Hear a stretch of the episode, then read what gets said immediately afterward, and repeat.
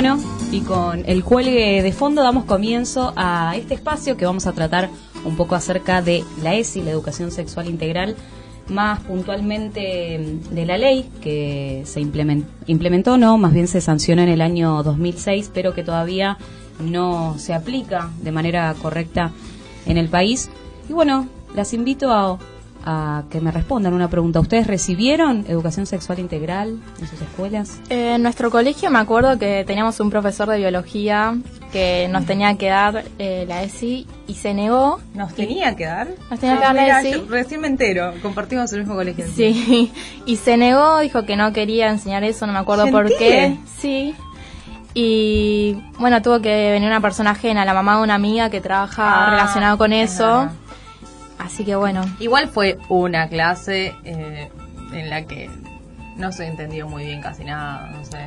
Sí, como cosas muy básicas de cómo cuidarse, que yo creo que la ESI debería abarcar un montón de cosas más. O sea, nos enseñaron a poner un forro nada más y ¿Qué más? Y cómo se contagia el SIDA. Mm, sí, claro, enfermedades de transmisión sexual, unas que otras y nada más. A mí me acuerdo que en primaria me venían a dar charlas sobre la menstruación, pero nos venían a vender eh, las toallitas. Sí, nos venían a dar un kit de toallitas y, de protectores. Este capitalismo se puede ver. Horrible. Encima te, te, encerraban solo las mujeres porque los hombres no, no podían entender nada sobre menstruación y al final de la charla nos daban ese kit y ahí se terminaba todo.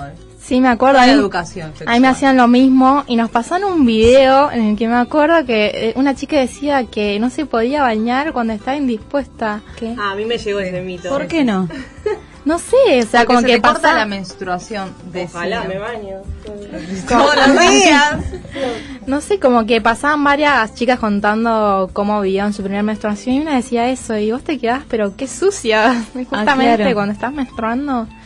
Y Igual había algo de la educación, digamos, sexual, entre comillas, en ese momento que, va, la ESI lo que eh, implica es más una conciencia de, de en sus cuerpos, ¿no? Eso me parece bastante interesante porque no es solo sexual. que no tuvimos, me parece, ¿no? Como la conciencia del cuerpo. Claro, la ESI lo que busca justamente es que las niñas tengan las herramientas para protegerse y también proteger a los otros.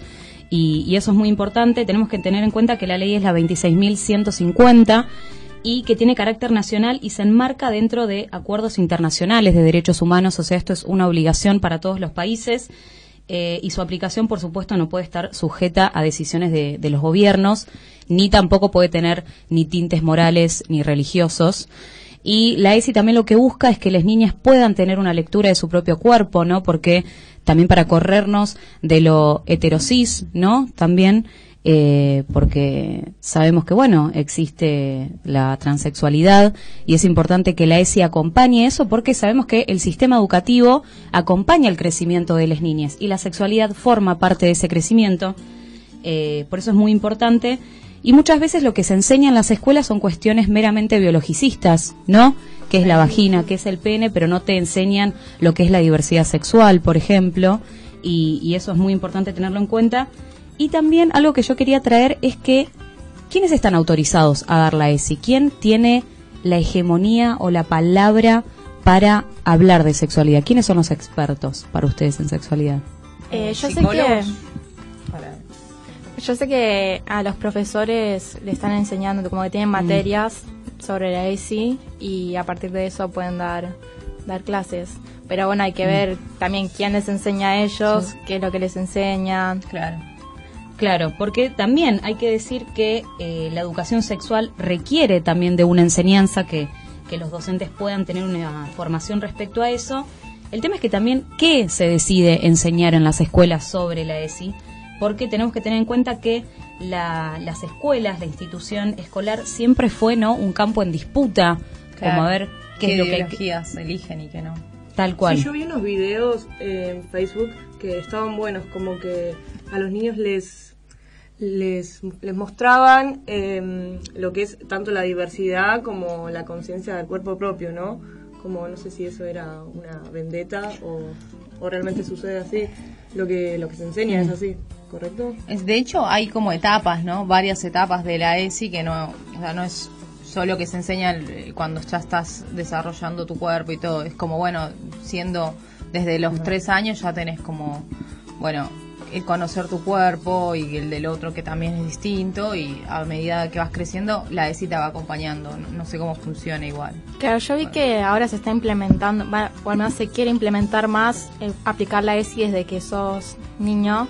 También porque es importante enseñarles esto de que nadie puede tocar tu cuerpo y demás, porque realmente hay muchos casos de abusos en la si infancia. los nenes no lo saben o Entonces está buenísimo que las puedan enseñar y eso es si hay muchos, eh, mucho en las redes sociales aparecen que no es solamente que a los niños, o sea, no es que a los niños les van a enseñar cómo coger, sino que les van a enseñar cosas básicas de cómo es su cuerpo, de qué es derecho de ellos, que nadie los puede tocar. de los impulsos que, ti- que tiene también. Claro, porque además, a partir de que se dio a conocer la ESI, se dieron a conocer muchos casos de abuso. Sí, y es eso verdad. Y eso es terrible y vemos también la importancia de, la educación para que las niñas tengan en cuenta de que otras personas no pueden tocarlos y, y puedan defenderse con eso. Y es increíble que los del bando celeste que tanto pedían para que no se legalice el aborto ahora tampoco quieren educación sexual integral porque ellos consideran que la familia es varón mujer que no sé que parece que creen que con la ESI se va a Es muy incentivar a que las entender niñas a sean la homosexuales gente de- del movimiento celeste. Yo, Sí. no sé, me pongo a pensar y me intento poner en ese lugar, pero no lo entiendo, así que...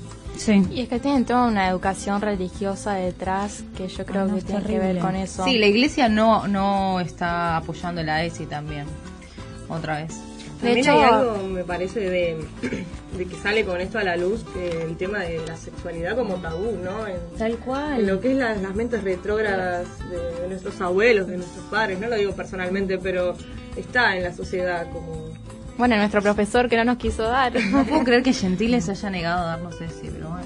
No, yo por ejemplo fui A un colegio católico y mandaban un comunicado a los padres y a las madres para que autoricen a que nosotros podamos presenciar esa clase. Incluso hubo una compañera mía que los padres no autorizaron y no pudo presenciar la clase de ESI, terrible. Pero bueno, creo que fue antes, que creo que fue en el 2005 y después cuando se sancionó en el 2010, en el 2006 esto cambió. Pero bueno, algunos puntos claves que quería mencionar es que, por ejemplo, esto que decías vos, Diana, en el nivel inicial lo que se, Ay, lo primero que se enseña son las partes externas del cuerpo humano, el vocabulario correcto para nombrar cada parte del cuerpo, los procesos de gestación y nacimiento. Tenemos también la disposición de dar y recibir cariño, ¿no? Esto también es súper importante. Eh, la confianza, la libertad, la seguridad para expresar la identidad de cada uno. Después ya en el nivel primario tenemos eh, los cambios que se ven, qué se siente en la pubertad, eh, cómo son las configuraciones familiares que existen, Claro. eh, las familias diversas. Dejar de creer que es mamá, papá. Ah, como la, La canción, canción que se esa me viralizó, encanta. me encanta, pero obviamente tuvo el repudio del, del bando celeste. Eh, en el nivel primario también se ve la vulneración de derechos, el abuso sexual, la violencia de género y la trata de personas. Esto hay que darlo a conocer y también ya en el nivel secundario tenemos cómo cambia el cuerpo, la autonomía, la construcción de la responsabilidad progresiva, ¿no? Bueno, acá al- del otro lado me avisan que me ponga mejor el micrófono. Eh, el embarazo no intencional en la adolescencia, eh, la prevención de infecciones de transmisión sexual y la violencia de género en la adolescencia. Ese es el nivel secundario, ¿no? Sí. Esto después lo podemos compartir en nuestras redes. Sí, por favor. Eh, Y eso se supone que ya está implementado, digamos, o sea, sí. es lo que se supone que debería darse y como sabemos no está sucediendo. No está sucediendo. Claro, se sancionó en el 2006, se volvió a tratar en el 2016 y hoy, a 2018, todavía no se implementa 100% en las escuelas. Así que bueno, desde nuestro lugar e invitarlos a todos que podamos desde nuestro lugar luchar por esto para que esto se, se implemente.